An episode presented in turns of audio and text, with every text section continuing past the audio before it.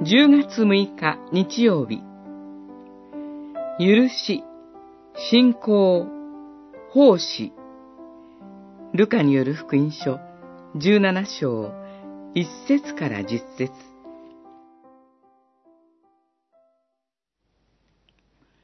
一日に7回、あなたに対して罪を犯しても、7回、悔い改めますと言って、あなたのところに来るなら、許してやりなさい。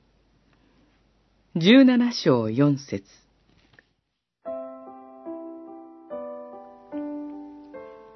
今日の箇所は、つまずかせることへの警告と、罪の許し、及び信仰と奉仕についての教訓とによって構成されています。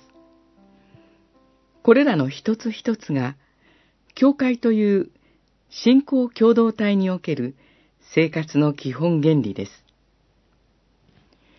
主イエスは弟子たちに小さなものの一人、すなわち信仰の弱い人への特別な関心を持たせて、限りない許しを教えられます。主イエスは、罪に対する裁きと、罪人への憐れみを区別されます。罪は裁かれなければなりませんが、罪人は主イエスにあって許されます。求められることは限りない罪の許しです。主イエスは七回どころか七の七十倍までも許しなさいとおっしゃいました。この七回も、何回であっても許すことを求める言葉です。教会は許しなしには成り立ちません。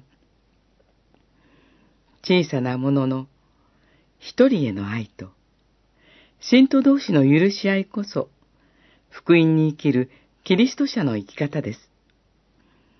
許すことは信仰なしには実現しません。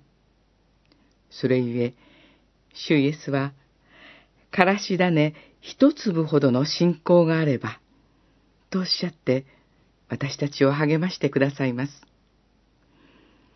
たとえ小さな信仰でも、主イエスが私たちに力を与え、増し加えてくださいます。